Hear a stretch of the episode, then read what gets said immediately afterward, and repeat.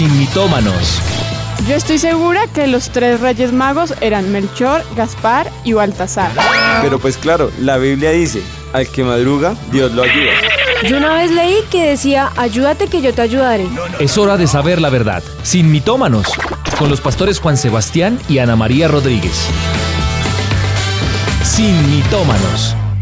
Muy buenas tardes a todos nuestros sin mitómanos, una tarde más aquí eh, desde la radio de Avivados, conectados con la radio del Espíritu, ¿sí o no, Isbeth? Ya que estamos acá, quisiera saludar entonces, muy buenas a todos. Muy buenas. Buenas tardes. Buenas tardes. Buenas tardes a todos nuestros Hola, hola, oyentes hola. de YouTube, Instagram, Facebook, eh, todas las plataformas digitales, la radio y bueno, conectadísimos para lo que Dios tiene hoy para nosotros. Pues, ¿qué les parece si abrimos nuestras Biblias en el Evangelio según San Juan, en el capítulo 14? Ponemos allí un separador y le pedimos al Espíritu de Dios que nos dirija en esta mañana, en esta tarde.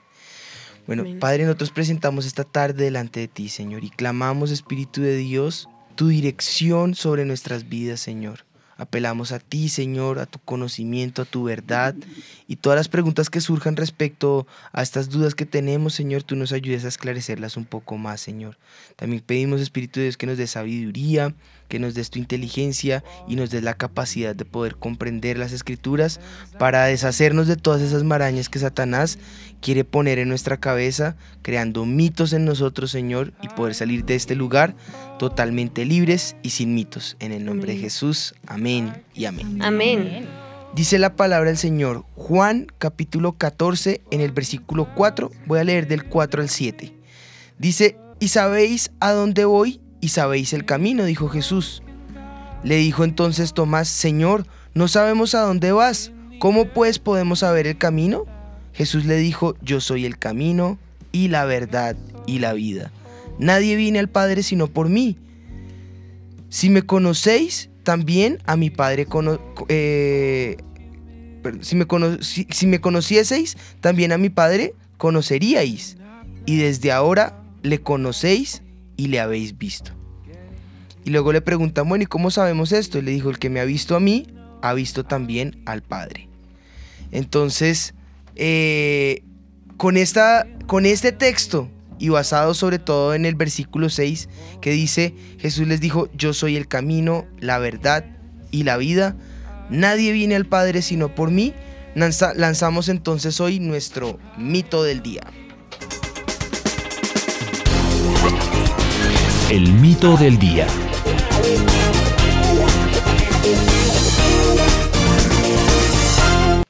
El mito del día también es una famosísima frase que hemos escuchado a muchas personas, creyentes y no creyentes, y es todos los caminos conducen a Dios. No a Roma, a Dios. El mito va enfocado a todos los caminos conducen, Conducen a a Dios. Dios. Que lo hemos escuchado muchísimas veces, ¿no? Sí. Bueno, pero yo creo que para partir de este mito del día y todo lo que estamos hablando, yo creo que va muy enfocado a lo que vamos a ver ahorita en las preguntas en la calle. ¿Qué opina de la frase todos los caminos conducen a Dios? Todo el mundo llega a su manera. Eso tiene que ver mucho con el tema de su moral. Eh, yo creo que es una reflexión muy propia de cada ser humano. Cuando hay creencia y fe en algo que definitivamente nos gobierna, cada uno mira cómo llega a ese punto de creencia. Esa frase es verdadera, pero no todos. Para según los caminos sean, porque es que caminos malos, caminos buenos, todos los buenos es un camino a Dios. Todos los caminos conducen a Dios, que hay que seguir por un solo camino que igualmente va a ir a la misma, al mismo lugar, me imagino yo. creo yo. No, no sé.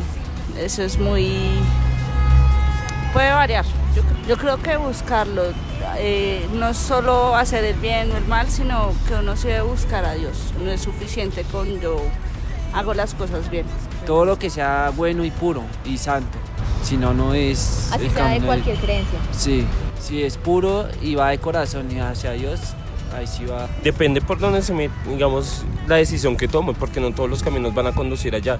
Digamos que hay muchas deidades que pueden llegar, pueden llegar a hacer un buen propósito para ellos, como no, pero es que eso Digámoslo, así, no porque tú tengas una imagen quiere decir que vayas a llegar y estés confiando en ello. Digamos que la fe viene en uno mismo. Creo que sí es verdadera porque depende de la perspectiva de cada persona porque todos podemos ser un Dios diferentes.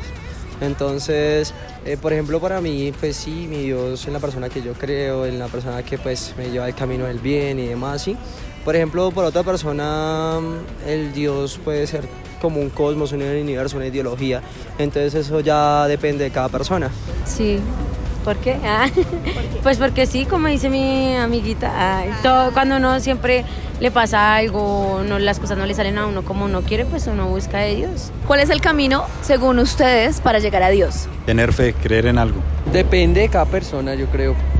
Caminar bien, las buenas voluntades, hacer todo como persona, no hacer actos impuros. Hacer las cosas muy bien hechas, más que muy bien hechas, con todo mi corazón. Por la- mi parte cultural, porque depende del contexto también cultural de cada persona, obrar bien, o sea, no ser hermano a nadie y pues estar tranquilo conmigo mismo más que todo. Y la última, ¿cree que es difícil llegar a Dios? Nunca es difícil, Dios siempre está al lado de uno. No, eso ya es en tomar la decisión. Pues difícil es porque tenemos muchas cosas, digamos, nosotros los humanos, eh, tentaciones, ¿sí me entienden? Que el diablo nos tenta y nosotros caemos. Yo sí creo que sea difícil porque muchas veces no sabemos cómo llegar o, o no estamos seguros de que pronto Él nos pueda ayudar o no creen o son incrédulos. Entonces es difícil.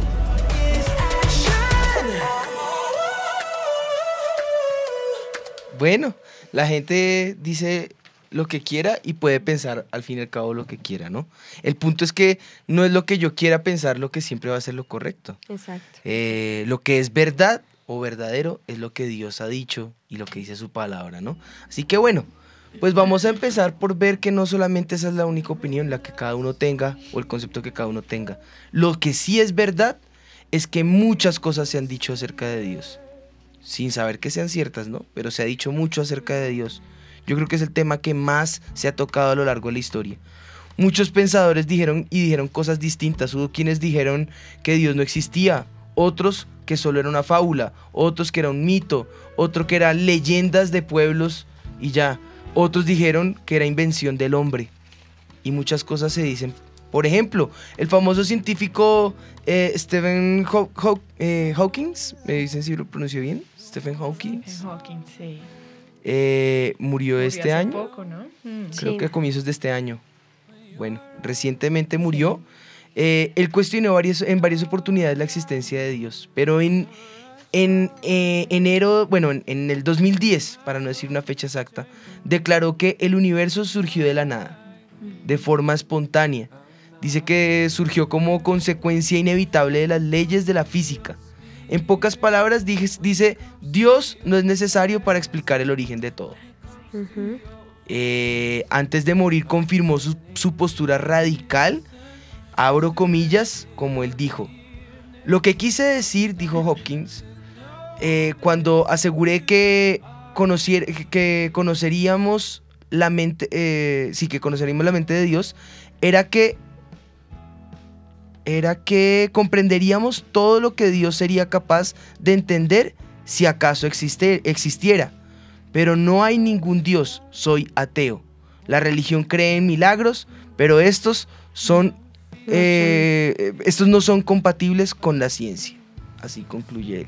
Él escribió hartísimos libros, bestsellers. eh, estaba mirando, uno se llama Breve Historia del Tiempo y de su teoría de los agujeros negros, de todo el Big Bang, y él dice que todo el universo se puede resumir en una ecuación matemática.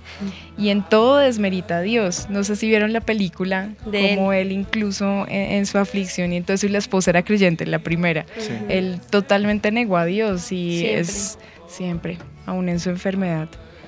Lo cierto es que él todo el rato, pues lo que dices, demerita la existencia de Dios y lo que asegura es que si existiera sería Ujú. comprensible. O sea que no se puede eh, creer en, en un Dios que no existe, es lo que él dice. Y no solamente él, también vamos a hablar de un famoso escritor como Karl Marx, que él lo que él afirmó es que la religión es el opio del pueblo y dice que, que la religión es usada por las clases dominantes como instrumento para controlar al pueblo, aliviando y dándole sentido a sus padecimientos mediante la idea de un mundo de dicha ilusoria y la promesa de una vida eterna. O sea, somos como los que les damos eh, cosas buenas y los distraemos y les decimos que todo va a estar en paz y amor y para él eso era la religión y el cristianismo. Pero yo digo que como tú decías ahorita, ¿no? Todos pueden pensar y decir lo que, lo que se les, les, les parezca. Lo, que les triste es eh, la realidad de la que antes de morirse este señor que mencionaste, cuando, cuando muere y se encuentre con la realidad, eh, ahí, ahí va a estar el problema, ¿no? Dios, nosotros sabemos que Dios es el creador, que es nuestro Padre, que la palabra de Dios es veraz y que no hay ninguna eh, errancia en ella. Así que hoy queremos hablar de eso, de la verdad, de lo que es ese camino que es realmente el que conduce a Dios. Aquellos que confían, y esto ya es apología, eh, en, en que, en, que la- el universo surge de la nada, eh, David Hume en una ocasión afirmó que confiar, los que confían en que el, que el mundo surge de la nada, eh, tienen que terminar diciendo que esto es del azar. Claro. Y confiar en el azar sería insensato y es totalmente irracional. Entonces, eh, sí o sí hay un origen.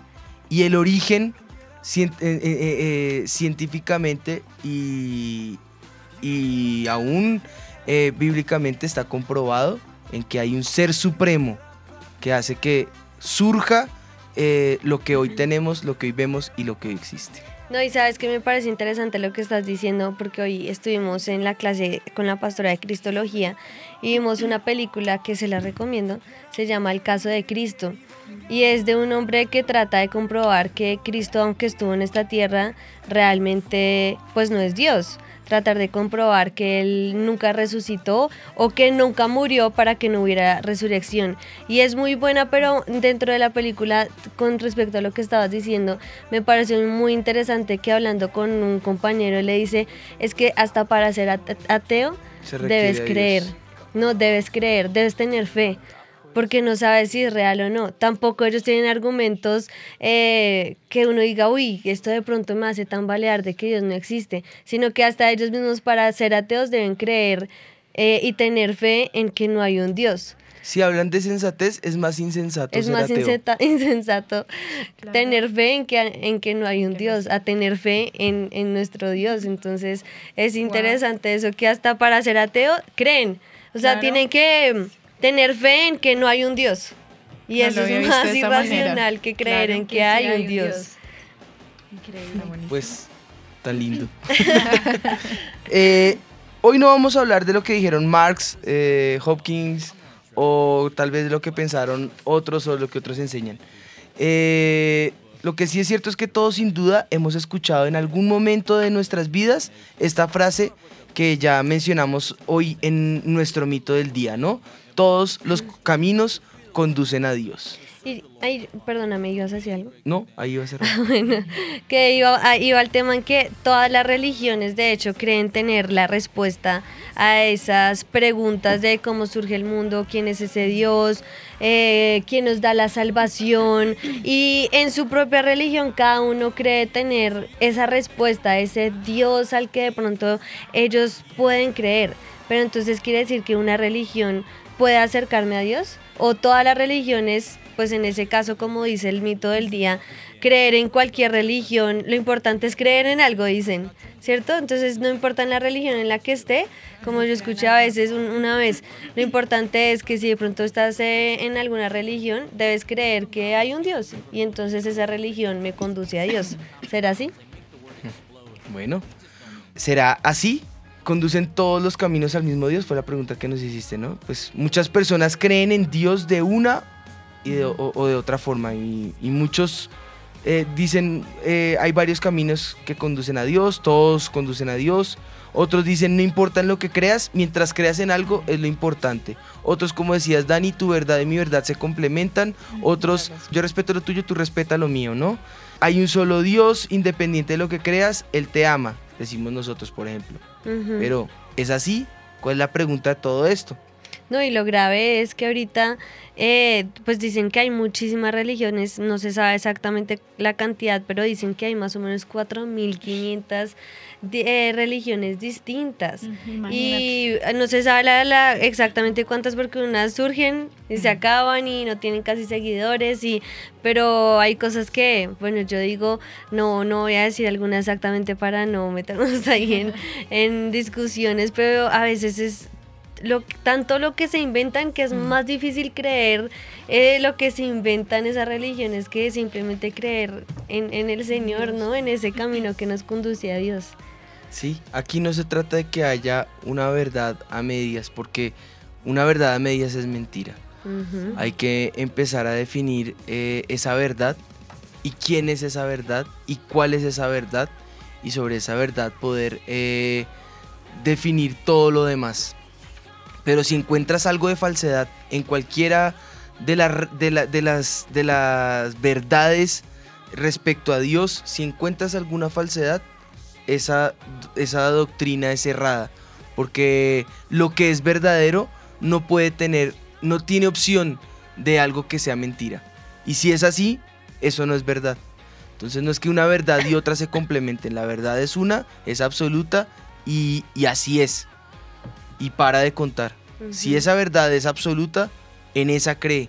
De lo contrario, si hayas algo falso en el proceso, en el camino, mejor obvialo, mejor evítalo, mejor sácalo de tu vida porque no te va a convenir y lo único que va a traer es destrucción para ti. Cerrando esa, esa pregunta que nos hacía la gente a través de Dani, pues eh, yo creo que hoy vamos a hablar de esas cantidad de religiones que tú mencionabas, mi amor. Cuatro de ellas, por lo menos las más famosas, que menosprecian a Dios o que sacan cualquier tipo de contexto respecto a la existencia de Dios y anulan la existencia de Dios. Creen que Dios es un estado mental o un estado de felicidad. Para eso, pues bueno, nuestras eh, lumbreras andantes en la sección, esto es...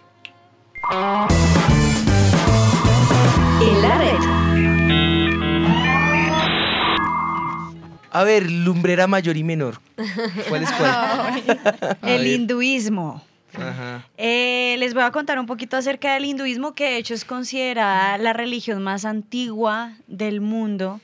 Dicen que es de todas las religiones famosísimas, el islamismo, catolicismo, cristianismo, dicen que es la religión más antigua y por eso digamos que toma mucha fuerza, entre comillas, por eh, sus seguidores y por todos los que están involucrados en el hinduismo. Una característica principal de ellos es que son politeístas. Ellos tienen, imagínense, tienen más de 300 mil Definamos dioses. politeísmo. Politeísmo, muchos dioses.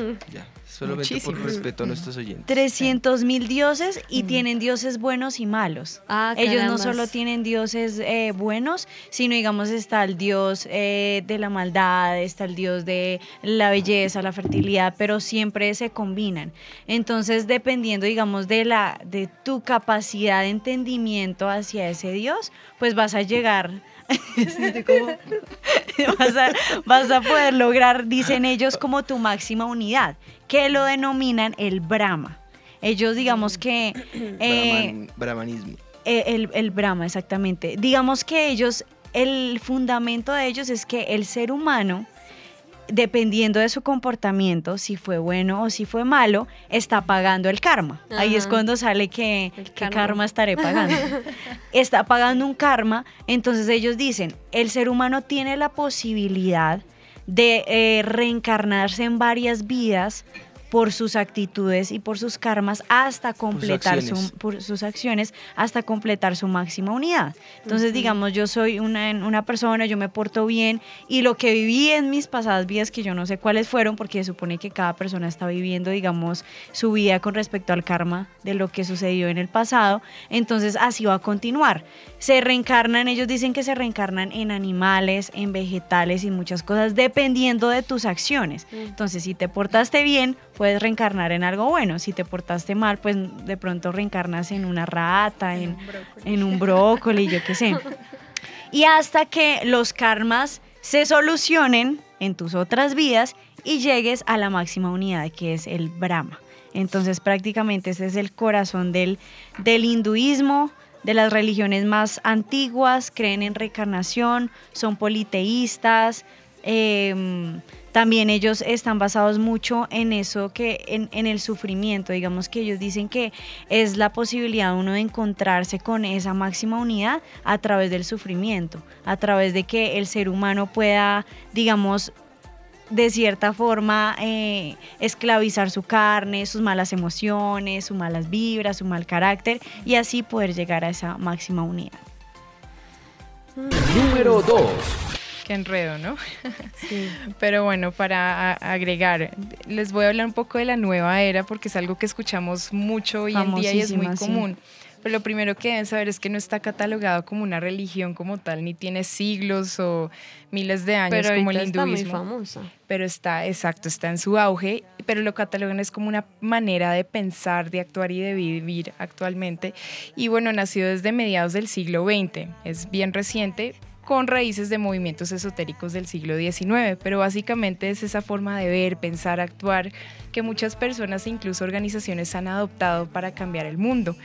Pero ellos no tienen un jefe claro, ni reglas, ni doctrinas tan fijas, ni una disciplina común, pero sí saben que para ellos el Dios es una conciencia superior dentro de ellos mismos, hablan mucho del ser. Y eso es lo que escuchamos mucho hoy en día, incluso si uno pasa a droguerías, el sendero del ser son cosas de- del ser, hablan de eras, de acuerdo a los signos astrológicos, están en la era del acuario, pero básicamente es ese espíritu de individualismo que le permite a cada persona formular su propia verdad. Entonces tienen un montón de creencias, esto es un vistazo general, hablan de Jesucristo como uno de los mil maestros iluminados que han tenido, pero y reconocen muchos dioses y diosas, así como el hinduismo del cual nos hablaba Dani, la tierra la ven como un mundo de espiritualidad que tiene su propia inteligencia, emociones, mejor dicho, es una mezcla esotérica de muchas cosas, pero hoy en de día... aquí allá y Sí. hicieron paf. pero con énfasis en el ser. Y paf, se hizo el chocar. Entonces la nueva era es ese, eh, eh, estaba leyendo un artículo donde lo tildan como el nuevo narcisismo y la nueva concepción del universo. Es algo muy actual, pero sí, no es una religión, no es un- una mezcolanza de maneras de pensar concentradas en el ser. Bueno. Y que esa es una de las cosas como, digamos, debatidas de ellos, porque si tú les hablas de Jehová, digamos, al hinduismo, ellos... Creen. parte de su dios es. Jehová, parte de sus dioses es Jesucristo también, es parte de sus ramificaciones, igual que la nueva era, o sea, ellos nunca te van a decir, no, está mal, sino, no, es que también es nuestro Es el complemento. Número 3. Bueno, la número tres es como una ramificación, yo diría, del hinduismo y es el budismo.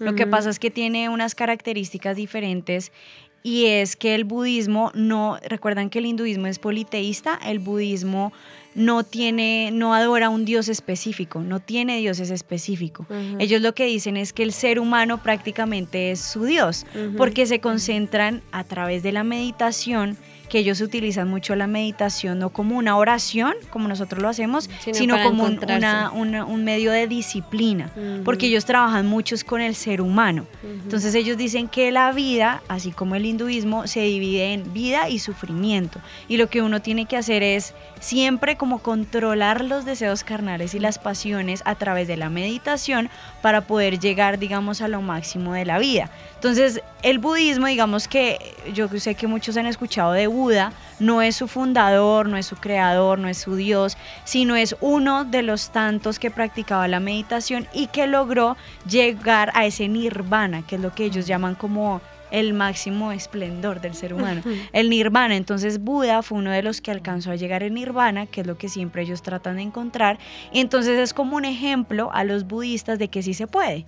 Y él dice, hay muchos que han alcanzado el nirvana, pero no se atreven a enseñarle a la gente. Entonces él dice, yo me encargué de enseñarle a la gente cómo a través de la meditación se pueden alcanzar allá. al nirvana y pueden someter sus emociones, pasiones y mundanalidad para poder encontrar ese estado supremo que lo llaman ellos el nirvana. Y recuerden que no tienen Dios ni dioses, sino ellos mismos son su Dios. O sea, trabajan en- Súper disciplinados. al, ¿no? ser, al ser humano como su Dios. Número 4. Bueno, y por último, rápidamente acerca del Islam, yo creo que todos de pronto es la que más conocemos. Y quiero contarles, es la segunda, estaba leyendo, es la segunda religión más Sí. popular en el mundo, con más de 1.8 billones de personas que profesan el Islam, es decir, el 24,1% de, de todo el mundo, ¿no? De primeras, gracias a Dios, está el cristianismo con 2.4 billones y eso es un 33% y viene en aumento. Pero muchos también el Islam tiene ramas, ¿no? Las dos más grandes son los sunitas y los chiitas. Muchos de ellos están en África, también en toda la parte árabe, pero lo que ellos profesan o básicamente una definición sencilla es que es una religión monoteísta, es decir, creen en un solo Dios y su dogma principal se basa en el libro del Corán, el cual establece a Dios como Alá, lo llaman Alá, y a Mahoma como su mensajero. Muchos hemos escuchado de Mahoma, que estuvo en la Meca, eso es en Arabia Saudita, eso fue hace muchos años, predicó esto. Ellos son también muy radicales, tienen una rama muy radical del Islam y siguen cinco pilares que se los voy a leer rápidamente. Todo buen musulmán debe cumplir la profesión de la fe, orar cinco veces al día, la limosna, el ayuno durante el mes de Ramadán y la peregrinación a la Meca. Eso es lo que todo eh, persona anhela. Sí, la peregrinación a la Meca, ¿no? En Arabia Saudita son, son también muy rigurosos. Hay unos más extremistas que otros, no podemos generalizar, pero esto es el Islam creyendo en Alá y su profeta Mahoma. Lo curioso de todas estas eh, religiones que ustedes estaban eh, diciendo, muchas se parecen, muchos se parecen a al cristiano, tiene su base como en el cristianismo, ¿no? igualito, sí. Sino de hecho, que se lo copian- transforman en lo se que ellos copian quieren. en las historias, porque Exacto. digamos, tanto el Sí. hinduismo como el budismo eh, tienen una historia que es igualita a la de Jesús. Entonces Exacto. dice, ah, fue, se convirtió un dios en hombre y fue el ejemplo y siempre tienen Solo como que digamos que el Corán es- es, eh, fue escrito 600 años después de Cristo. Partamos de ahí. Bueno, lo cierto es que lo que decíamos ahorita, en todas ellas hay algo de mentira. Y ese algo de mentira no nos da la total certeza para poder confiar en. Y nos toca entonces empezar a confiar eh, en algo que es falso, en algo que es efímero, en algo que no es del todo cierto. Y eso para mí resulta más irracional y más ilógico, ¿no? Entonces, científicamente, a través de la logía o de la lógica, quedaría totalmente desvirtuada esa verdad. Eh, hablemos de lo que algunos piensan y eso tal vez coincida con algunas de estas fuentes de información que ustedes ya nos han dado eh, en esta investigación, ¿no? Eh, algunos piensan que un camino para llegar a Dios son las buenas obras. Respecto a eso, recientemente, eh, una de las, bueno, en el 2013, una de las personalidades consideradas autoridad en la religión, el Papa Francisco, publicó una carta en el diario italiano La República eh, titulado Diálogo abierto al no- a los no creyentes. Allí él trataba de una manera abierta eh, responder a la pregunta que el fundador del, del diario, en ese momento, eh, quien era ateo para ese momento,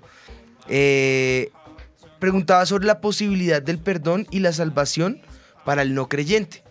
Al respecto, eh, el Papa Francisco responde eh, que para quienes no creen en Dios, eh, su, su respuesta radica en la cuestión de, de la propia conciencia. E incluso se podía leer entre líneas que afirmaba que para ser salvo no era necesario creer solamente en Jesús, sino que también, adicional a eso, las propias buenas obras, la buena conducta, haría que fuera suficiente su redención.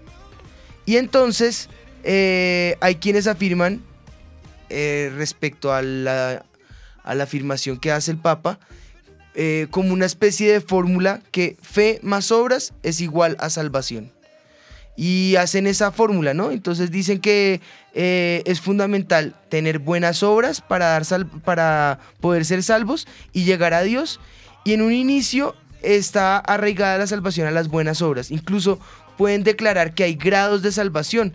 Entonces podrían decir ellos que Cristo murió por nosotros, nosotros creemos y tenemos un grado de salvación, pero que aún no es completo, que solamente cuando hacemos buenas obras se completa esa salvación.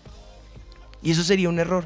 Es más o menos lo que terminó por decir el, el- el Papa con esta afirmación, que no solamente con la fe, sino complementado con las buenas obras, yo podría adquirir mi salvación. Se tiene Efesios que 2, levantar otro Martín Lutero entonces. Efesios 2, 8 al 9 dice, porque por gracia sois salvos por medio de la fe, y esto no de vosotros, pues es don de Dios, no por obras para que nadie se gloríe.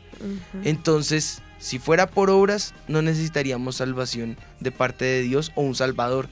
Resulta que no hay obra que nosotros podamos hacer que nos pueda dar tan dicha y tan inmerecida eh, gracia de la salvación.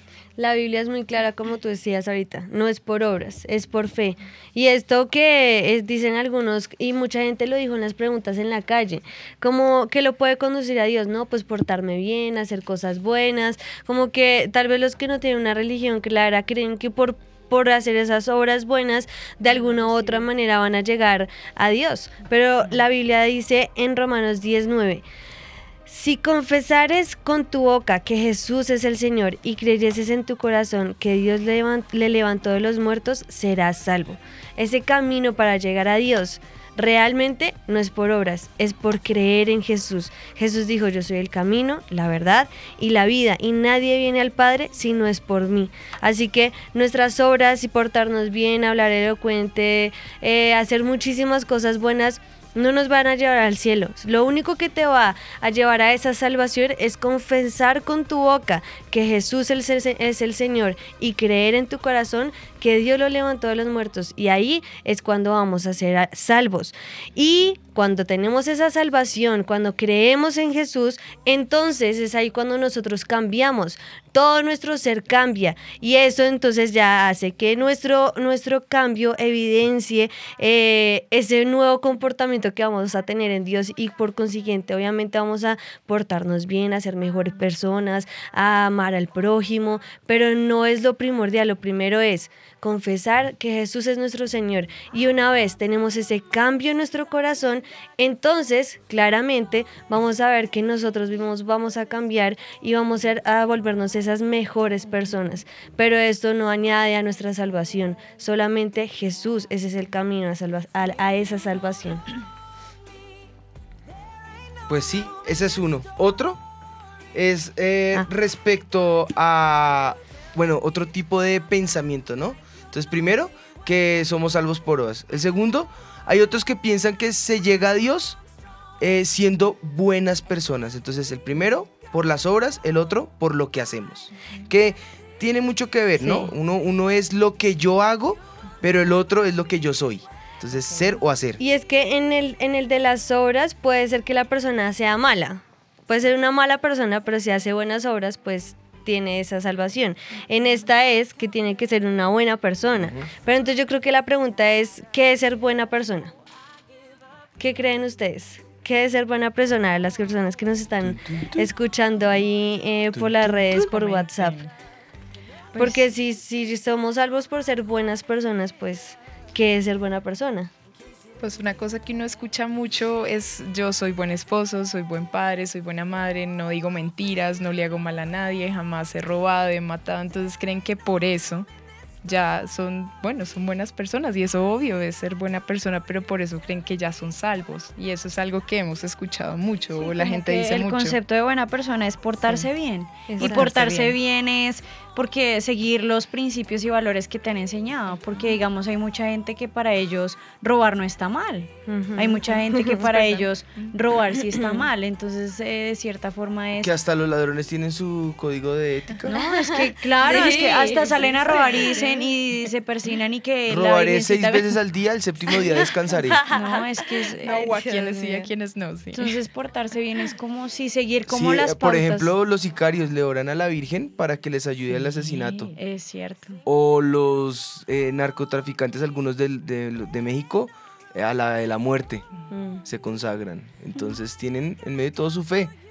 Entonces así ser buena persona es un concepto relativo porque Sí, depende de, relativo. de todo, ¿no? De la cultura, de lo que uno crea. Pero entonces ahora ahí veamos qué dice la Biblia. Romanos 3:23 dice, por cuanto todos pecaron, están destituidos de la gloria de Dios.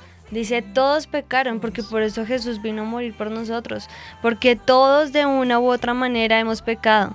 Entonces no hay ningún ser que pueda decir yo soy buena persona. Si Cristo no hubiera muerto por nosotros, si Cristo no hubiera hecho ese sacrificio en la cruz por nosotros, entonces todos estaríamos destituidos de la gloria de Dios. No tendríamos ningún tipo de salvación, crea la persona lo que crea. Simplemente todos somos pecadores y gracias al sacrificio, ese sacrificio perfecto de Cristo en la cruz, es que podemos tener ese camino hacia salvación.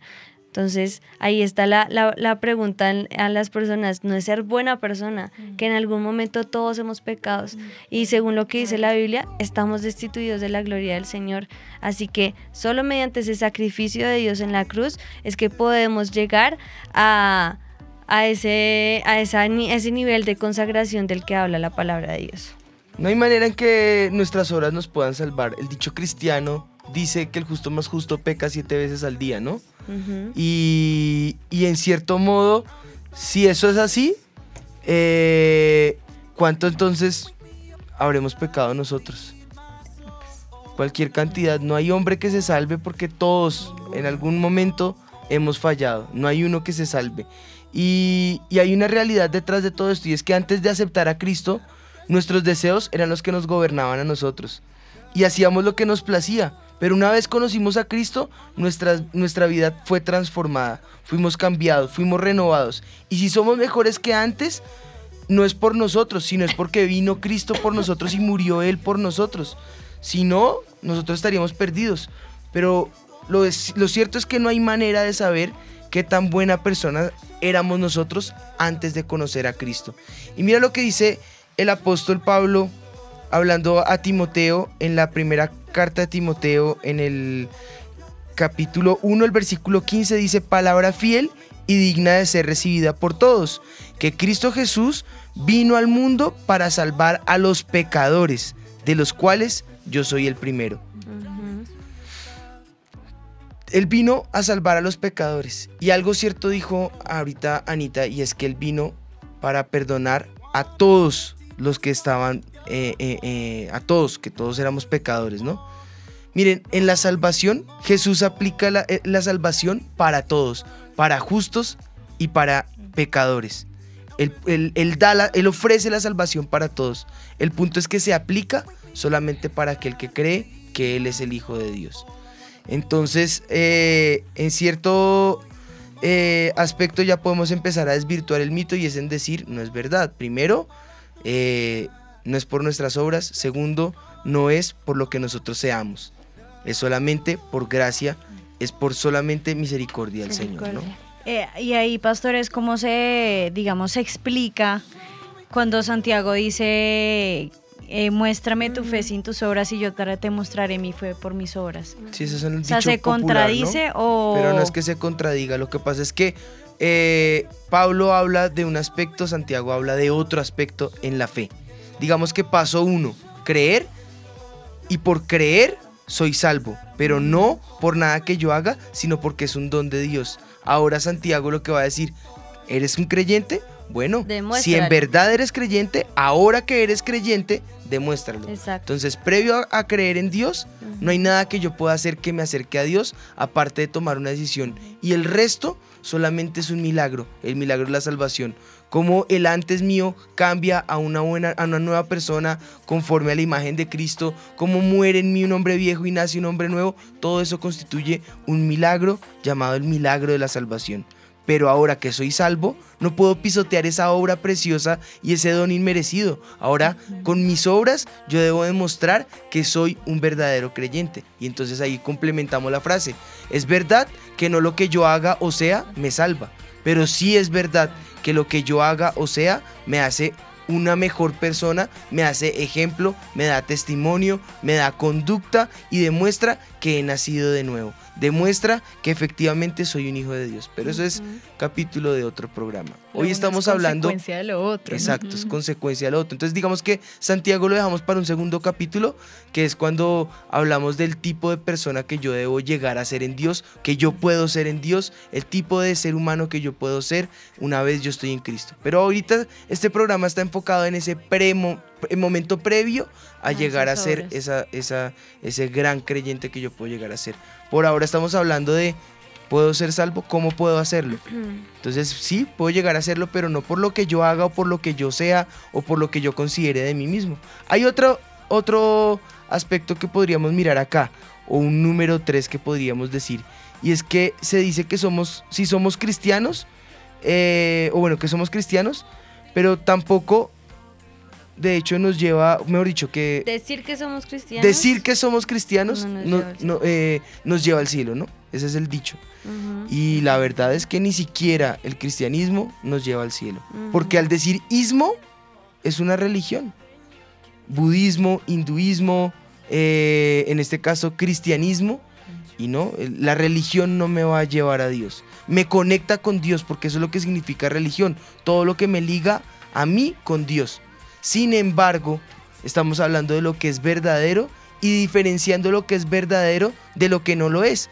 Sí, tú puedes llegar a, creer eh, eh, en todo lo que se dice en el cristianismo y a practicar eh, la fe como se practica en el cristianismo. Pero hay un texto muy fuerte que está en Mateo 7, 21 al 23.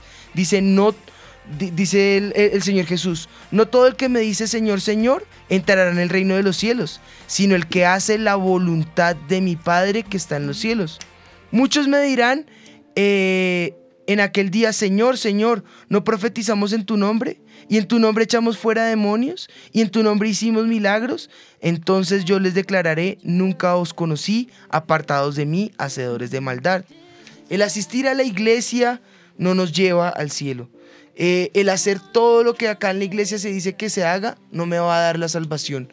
Nuevamente, el único que me puede salvar es Jesús. Él es el único que me puede dar la salvación. Una vez yo he creído en Él, entonces yo puedo hacer todo lo que la fe eh, me, me lleva a, a hacer. Sin embargo, eh, hacer todas las prácticas del cristianismo, no, no me van a dar la salvación, me van a dar una buena vida, pero ello no me va a asegurar el cielo. El único camino al Padre, lo dijimos en el comienzo, Juan 14, 6, yo soy el camino, la verdad y la vida. Nadie viene al Padre sino por mí, dijo el Señor Jesús. Eh, el, el asistir no nos va a dar esa garantía.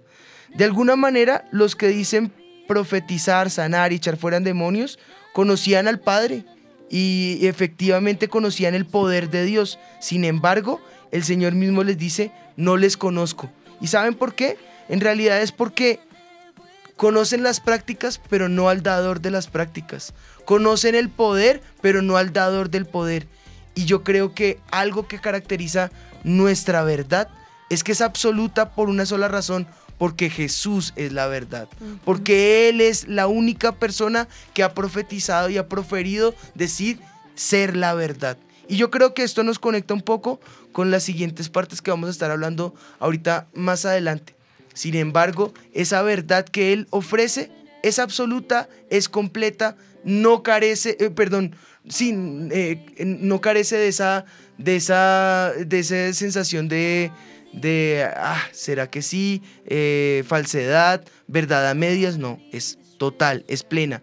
Y la autoridad de mi Jesús fue total y fue plena. Y esa nos da a nosotros la confianza de poder declarar, Jesús es el Hijo de Dios, yo creo en Él y eso me lleva a la salvación, ¿no? Y yo creo que a eso podemos llegar gracias a esa instrucción que nos dejó, eh, bueno, ese manual que nos dejó el Señor. Eh, ahorita llevándolo, antes de se hacía la analogía con el manual, ahora la analogía se modernizó, ahora es como ese Waze.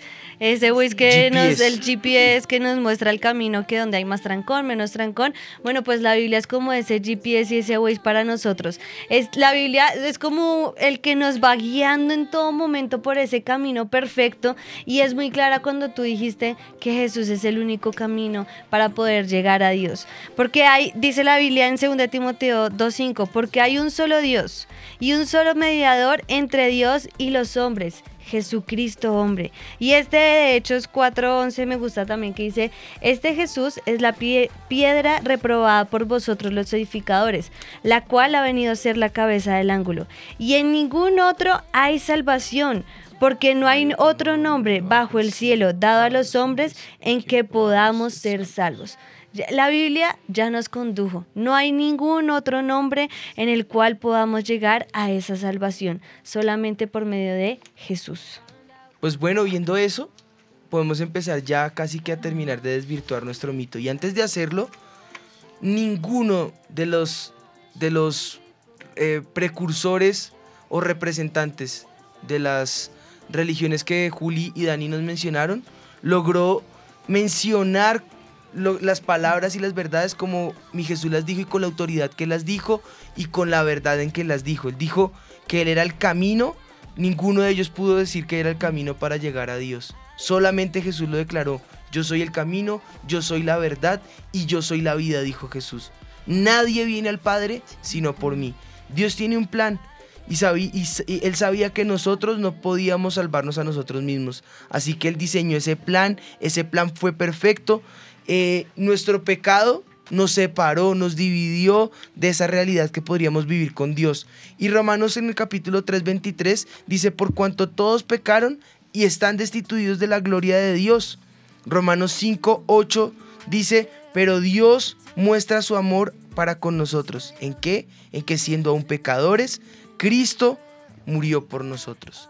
Él manifestó ese perdón, Él manifestó esa oportunidad, Él restauró ese camino que estaba roto con el Padre.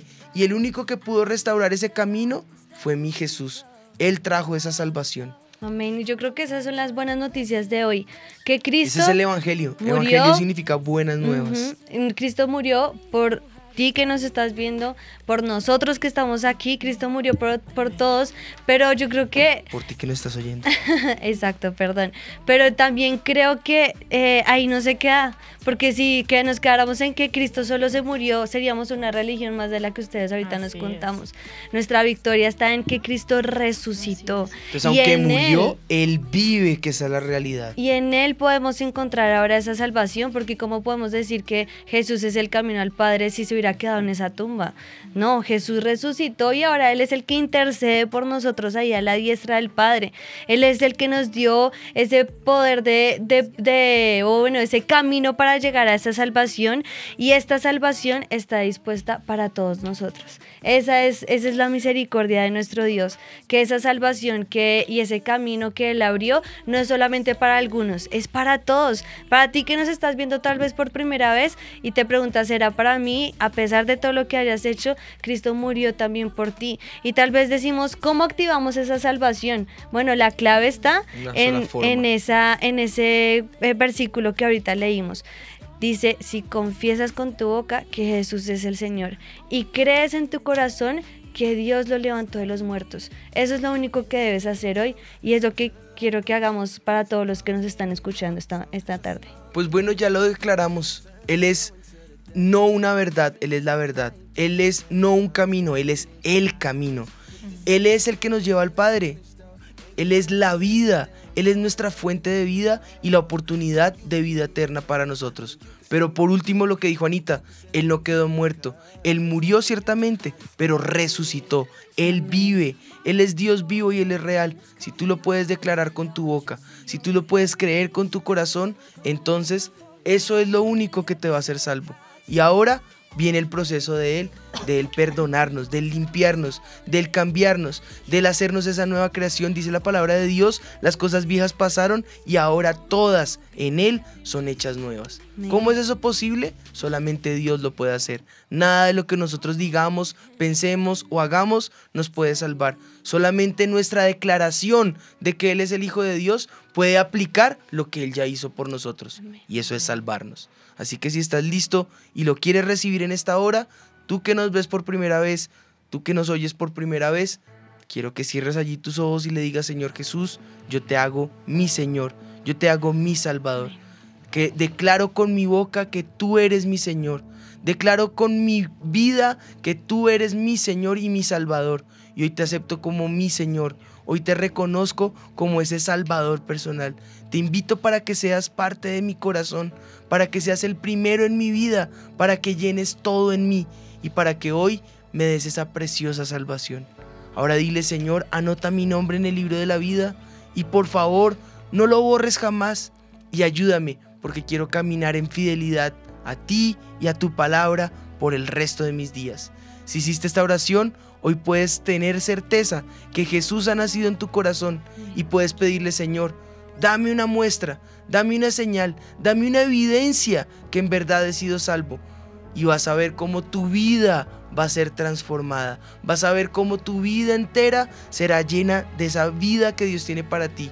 Conectándote con nosotros, conectándote a través de la emisora, podrás conocer fuentes que te ayudarán para crecer en salvación. Una de ellas y la más importante, la palabra de Dios. Léela, búscala, medita en ella, grábala en tu corazón, medita en ella día y noche y vas a ver cómo crecerás para salvación. Eso está en el Salmo 1. Eso lo puedes ver allí. También en la vida de Josué. Allí vas a ver que si tú lees en ella y la guardas esa palabra, ella va a ser esa lámpara para tus pies, esa, esa luz para tu camino y no te va a dejar desviar del propósito que Dios tiene para tu vida. Así que doy gracias al Señor por lo que Él ha hecho en ti. Y para los que nos están viendo que, que ya tenían estos argumentos, bueno, hoy hemos fortalecido esa verdad y podemos entonces decir que este mito ha quedado, ha quedado. Mito ha quedado. desvirtuado.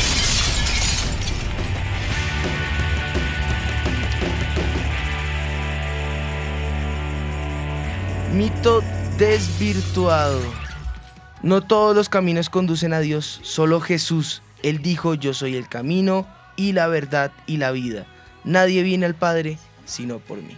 Amén. Bueno. Una vez desvirtuado este mito, podemos pasar a nuestra amada, a nuestra amada sección.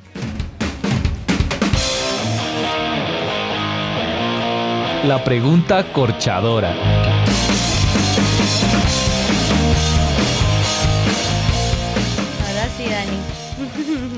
Danielita preguntaba con deseos de saber. Yo tengo una. ¿Se valen dos? Bueno, a través de Facebook los saluda Ketis, la primera vez que sintoniza Sin Mitómanos, y les pregunta a pastores por qué sabiendo que Dios existe, que Jesús vino para salvación de todos, se nos hace tan difícil caminar de la mano de Él y seguirlo de todo corazón. Esa es su pregunta corchadora. Y esta es la pregunta de Vanessa Puente. Dice, el tema del día está muy relacionado con el tema de la salvación. Y tengo una inquietud. Después que uno recibe en su corazón a Jesús, confesando que es su Señor y Salvador y por lo tanto uno es salvo, ¿es posible perder la salvación? No necesariamente porque uno se aleje de Dios, sino porque igual todos nos equivocamos todos los días. Así que, pues, esa es la inquietud de esta buena. que se repite en otras preguntas también. Bueno, Bueno, la primera eh, la- la pregunta que nos hizo pregunta, Katie, sí. pues muchas veces pasa lo que dijimos hace un rato, y es que seguimos una religión y no al dador de la religión. Seguimos eh, una doctrina y no al dador de la verdad para esa doctrina. Entonces yo te invito para que te aferres más a Jesús, que invites a Jesús a tu corazón, te asegures que sea tu Señor y Salvador, y una vez Él viva en tu corazón, lo demás viene naturalmente. Lo demás es añadidura. Entonces, eh, yo, esa es como la invitación que hago, que no sigan pasos, sino sigan al Señor. Si ustedes consideran que aún en el cristianismo en el que estás viviendo, no te estoy hablando de tu iglesia ni nada, sino lo que tú estás viviendo, eh, tal vez estás en un paso a paso y no crees tener al Señor, puedes preguntarte en este momento, ¿será que soy salvo? Esa pregunta se la hizo Juan Wesley en mitad de su carrera como pastor y en un momento se sintió retado y tuvo que hacer un alto en su vida y reconocer que estaba lejos de Dios. Entonces yo creo que muchas veces seguimos religión y no a Dios, y no la verdad de su evangelio, y no al Espíritu de Dios que aplica esa verdad para nosotros, que vive dentro de nosotros y nos da la posibilidad de esa vida, de esa vida, de esa revivir. Por eso es que avivamiento se llama avivamiento, porque es volver a vivir. Yo quiero que siempre mi vida vuelva a vivir en él. Y eso responde un poco a la segunda pregunta de si se puede perder o no la salvación. ¿Quieres hablar, mi amor? De la una, de la yo otra. decía- eh, lo que iba a decir es, es encontrarse con la realidad de Jesús. Cuando yo puedo entender que Jesús murió por mí en la cruz por amor, no se me hace difícil caminar porque me enamoro tanto de él que no es no es una obligación, no es por el paso a paso que tú decías, sino es por amor también. Así como él me amó primero, ahora yo lo sigo a él por amor. Y ahí está la diferencia eh, en los que lo hacen por obligación a los que lo hacemos por, por amor. Simplemente es por amor. Ahí ya no va a haber dificultad en seguir a Jesús. Respecto a la salvación hay mucho que decir, es un tema larguísimo, por eso hay una doctrina y se llama soteriología, que es la doctrina de la salvación. No lo vamos a abordar toda en tres minutos que nos queden, pero sí puedo decirles que David exclamó, vuélveme el gozo de tu salvación. Si no se perdiera, porque él clamaría de esa forma? Ahora, la pregunta acá es para el, para el momento de hoy, para el Nuevo Testamento, para a partir del Nuevo Testamento, ¿se puede perder o no se puede perder? No sé, no, lo, no sabría decirte, pero sí sé una cosa. Si, si, te, si, si el David exclama esto, es porque se puede llegar a perder, ¿no? Y, y si para el Nuevo Testamento Jesús vino y fue derramado sobre nosotros, Él quiere, eh, el Espíritu de Dios fue derramado sobre nosotros, Él quiere tener con nosotros una relación, una amistad. Tal vez pueda ser que esa amistad la hayas perdido. Sin embargo, tu salvación es preciosa, cuídala. ¿Para qué te pones a jugar? Hay muchos dentro de nuestra sana doctrina que creen que se puede perder, otros dentro de nuestra sana doctrina que no se pueden perder. Nosotros creemos que la podemos perder. Y nosotros creemos que no podemos jugar con nuestra salvación. Sea que sea verdad o sea que no sea verdad que se pierda, siempre hemos dicho en Sin Mitómanos, no caminemos al filo de lo que no podemos hacer. Caminemos al filo más bien de lo que podemos, de lo que el Señor nos ofrece y sigámoslo a Él con todo nuestro corazón. Lo que sí es cierto para cerrar un poco la idea es que, es que hay muchos que juegan en ese límite y terminan es eh, fallando, cayendo, abriendo puertas al pecado, abriendo puertas a la maldad y lo único que terminan es lejos de la gloria de Dios. Recuerdo Mateo que leímos ahorita, al final clamarán Señor, en tu nombre pusimos, quitamos, hicimos, sanamos, liberamos y el Señor les va a decir, apártense de mí, hacedores de maldad, no los conozco. Sea que sea lo que estés haciendo, hoy puedes hacer un alto y decirle, Señor, dame seguridad de mi salvación. Y una vez Él te dé esa certeza, nada ni nadie podrá separarte de ese amor que es en Cristo Jesús. O sea que yo creería que ahí va un tema espinoso respecto a la apostasía y no es que es que se pueda apostatar, no es que una vez naces de nuevo, no hay nada que te pueda separar del Señor. La pregunta no sería si la puedo perder o no, la pregunta sería, ¿eres salvo? Ahí les dejo la pregunta y con eso devuelvo yo la pregunta a aquellos que no la hacen. Bueno, nos quedan tres minuticos. La pregunta por preguntar. Preguntar por preguntar.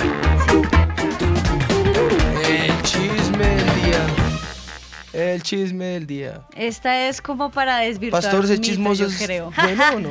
Nos Es que bueno, yo voy, a, yo voy a leer, yo no. Dice Jenny González, pastores, ¿es verdad que sus hijos e hijas solo se pueden casar con hijos de pastores y no con gente del común? Uy, no, ¿Cómo se ¿qué tal? Ellos se casan Jenny con, González. con la Jenny, persona una de Dios pregunta. para ¿Quién ellos. es del común? ¿Nos odias o qué? No, de pronto tiene una inquietud ella. No, pues es que son mitos que se crean, como tú decías. Por Dani. eso hay que desvirtuar Son el mitos mito. que se crean entre la gente, como que, ay, no, eh, los pastores, ah, por allá el arribismo, pues, de la iglesia.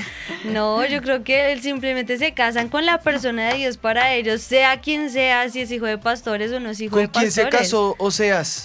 Con una prostituta. Exactamente. Ajá, Dios los bendiga. Muchas gracias.